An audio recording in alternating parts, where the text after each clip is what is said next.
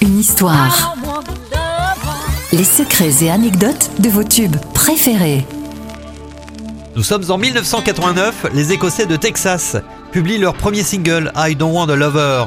Le nom du groupe est un clin d'œil au film Paris Texas de Wim Wenders, sorti en 84, dont la bande originale est composée par le guitariste Ray Cooder, spécialiste de la slide guitar. Ce son, vous pouvez également le retrouver sur la longue introduction de I Don't Want a Lover. C'est la toute première chanson composée par Charlene Spittery quand elle avait 19 ans.